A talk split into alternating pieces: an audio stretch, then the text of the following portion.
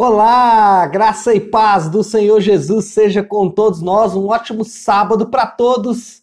Hoje é dia 5 de junho de 2021. Estamos iniciando aí mais um devocional. São 7 horas e 31 minutinhos. Começando mais um devocional aí da nossa maratona de leitura bíblica, O Reino. Hoje vamos dar sequência à leitura do livro de 1 Reis 1 Reis capítulo 16 e 17 e também o Salmo de número 36. Olha só o tema do nosso devocional hoje é parte aqui do versículo de número 1 do capítulo 17. Então, 1 Reis, capítulo 17, versículo 1 diz assim: Ora, Elias de Tisbe, em Gileade, disse a Acabe: Juro pelo nome do Senhor, o Deus de Israel, a quem sirvo. O tema do nosso devocional, então, é a quem sirvo. Por que, que nós vamos falar desse tema? Porque o nosso coração, ele é, naturalmente serve a um Senhor. Ou ele serve ao Deus verdadeiro, ou ele serve a outros deuses.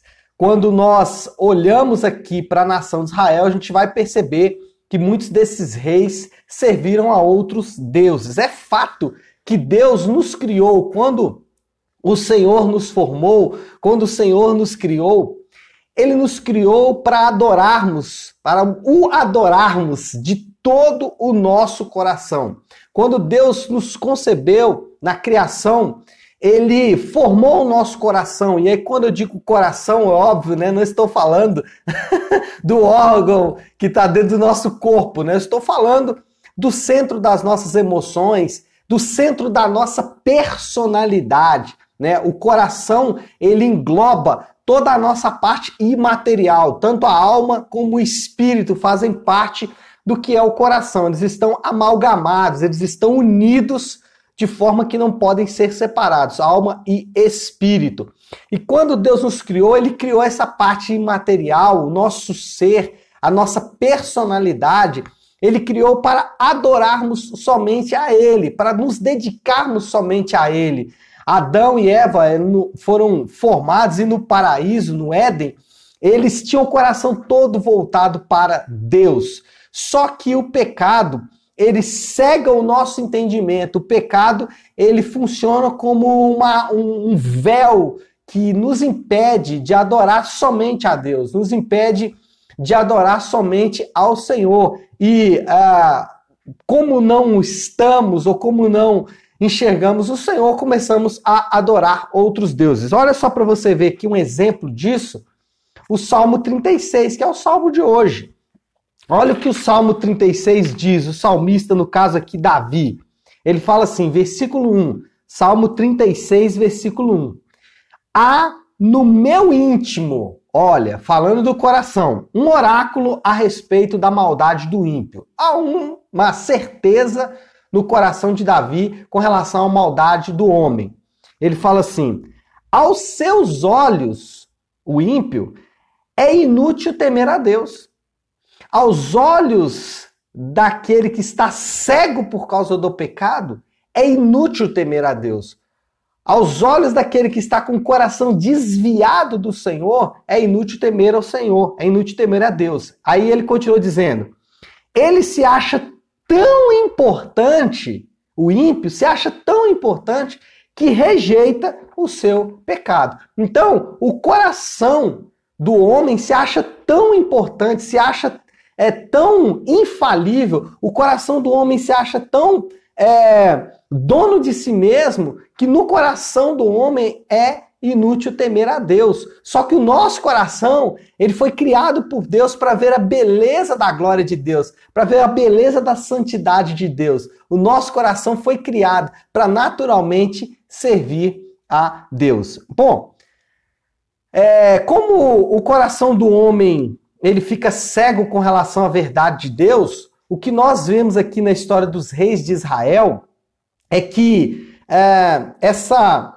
verdade fica evidenciada. Quando olhamos para a história dos reis, aqui nos capítulos que nós estamos lendo hoje, de forma mais clara, na vida de Acabe, né, que foi um, um rei importante de Israel, seu pai, honre, é exatamente essa verdade, de que apesar do coração do homem querer servir ao Senhor, por causa do pecado ele ficava cego e acabava servindo a outros deuses. Esses homens, esses reis de Israel, eles nunca conseguiram colocar o seu coração no Senhor.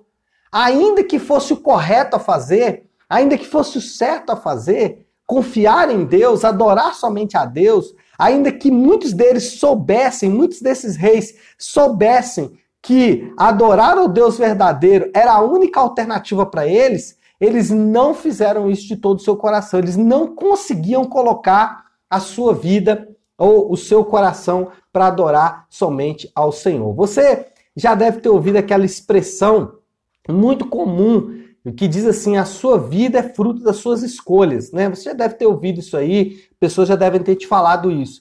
Só que isso aí não é toda a verdade. Na verdade, as suas escolhas são apenas as folhas de uma árvore que tem raízes profundas. Na verdade, a nossa vida é fruto da nossa adoração. O que nós estamos experimentando hoje, o que você está experimentando hoje na sua vida, o que você vai experimentar no futuro na sua vida, inclusive o seu futuro eterno, não é fruto das suas escolhas, é fruto da sua adoração. As suas escolhas só evidenciam quem você adora. Se você adora o Deus verdadeiro, as suas escolhas vão ser baseadas no Deus verdadeiro, porque o seu coração está voltado ao Deus verdadeiro. Então as suas escolhas vão ser baseadas no Deus verdadeiro. Agora, se você adora deuses falsos, se você adora é, deuses criados pela mão humana, e aqui nós poderíamos fazer uma relação enorme de deuses, né? Os quais nós adoramos, os, os quais nós confiamos. Só para exemplificar, coisas boas podem se tornar deuses. Por exemplo, o dinheiro é uma coisa boa. Nós precisamos do dinheiro em alguma medida. Mas quando eu passo a confiar no dinheiro para minha salvação, como que eu faço isso, pastor Léo? Quando eu acho que se eu tiver muito dinheiro eu vou ser feliz. Quando eu acho que se eu tiver a minha conta recheada, se eu tiver um carro do ano, se eu tiver um iate, se eu tiver uma casa linda, aí eu vou ser feliz. Isso é confiar no dinheiro. Isso é colocar segurança no dinheiro. Então, é, isso é uma idolatria. Quando você confia mais no dinheiro do que em Deus, o que vai acontecer com você? As suas escolhas serão baseadas no dinheiro. Então, por exemplo, em vez de você escolher conhecer mais a Deus, você vai escolher o quê? Curtir o fruto do seu dinheiro, né? Curtir as coisas que o dinheiro pode te dar. E aí, essas escolhas de curtir o seu dinheiro em vez de conhecer a Deus, no futuro vão trazer é, resultados para você. Então, a sua vida, a minha vida, não é fruto das nossas escolhas. A minha vida e a sua vida é fruto da nossa adoração. Aquilo que adoramos determina o que escolhemos e determina como estamos vivendo. Então, se tem uma área desajustada na sua vida, essa área ela está impactada por um tipo de adoração, por um Baal. Qual é esse Baal? Qual é esse Deus falso? Aí você tem que fazer essa pergunta, descobrir quem é que você está tentando colocar sua confiança, que não no Senhor, e literalmente destruir esse altar de adoração a outros deuses. Bom, se uh, a nossa vida se o nosso coração, se a nossa personalidade sempre adora alguma coisa e devemos adorar o Deus verdadeiro, mas naturalmente nos desviamos para outros deuses por causa do pecado, a pergunta que surge é: como manter o coração em Deus? Como manter a adoração somente em Deus? Bom, aqui vai duas, dois caminhos. Primeiro, dedique-se pessoalmente em conhecer ao Senhor.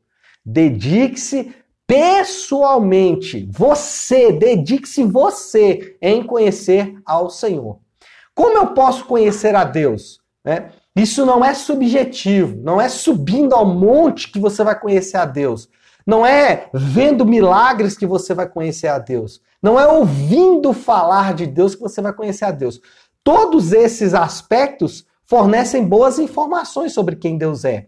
A própria natureza, a criação fornece informações de quem Deus é. Mas como eu conheço a Deus de fato? Eu conheço a Deus através da sua palavra, através da revelação que nos foi dada nas Escrituras, especialmente em Jesus, de forma bem efetiva em Jesus. Então, quer manter o seu coração em Deus? Conheça quem Deus é. Conheça a pessoa de Deus, conheça a personalidade de Deus, conheça o caráter de Deus. E você só vai conhecer o caráter de Deus lendo as Escrituras, é, familiarizando-se com o Deus das Escrituras, especialmente com Jesus. E anote agora o que eu vou dizer para você.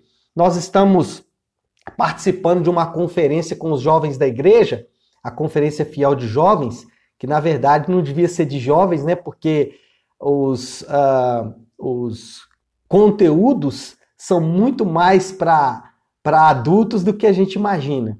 E uma das coisas que eles têm trabalhado lá é o Fast Church, que é o quê? A igreja processada, processada como alimentos, né? Como você vai lá no McDonald's, por exemplo, ou no Burger King, ou qualquer uma dessas franquias de alimentação processada, ou quando você vai no supermercado e você compra lá um, um lamen, né, um nissin, um miojo, um, um salame, não é salame não, uma mortadela, né? Salame é das antigas, né? Uma mortadela, um presunto, um apresentado, isso é alimento processado. O conhecimento de Deus, ele não pode ser processado. Por exemplo, o que eu estou fazendo aqui agora é processando o conhecimento. Não, você não pode viver do meu devocional. O devocional que eu faço aqui é o meu. Por isso que ele tem particularidades que são minhas. Eu me preocupo aqui em falar das minhas, da, da minhas, das minhas particularidades, porque é um devocional. Então, o devocional você precisa fazer. Por isso que eu incentivo você a ler o texto bíblico antes da gente chegar aqui. Porque quando a gente chegar aqui, você já tem que estar com o conhecimento que você mesmo buscou.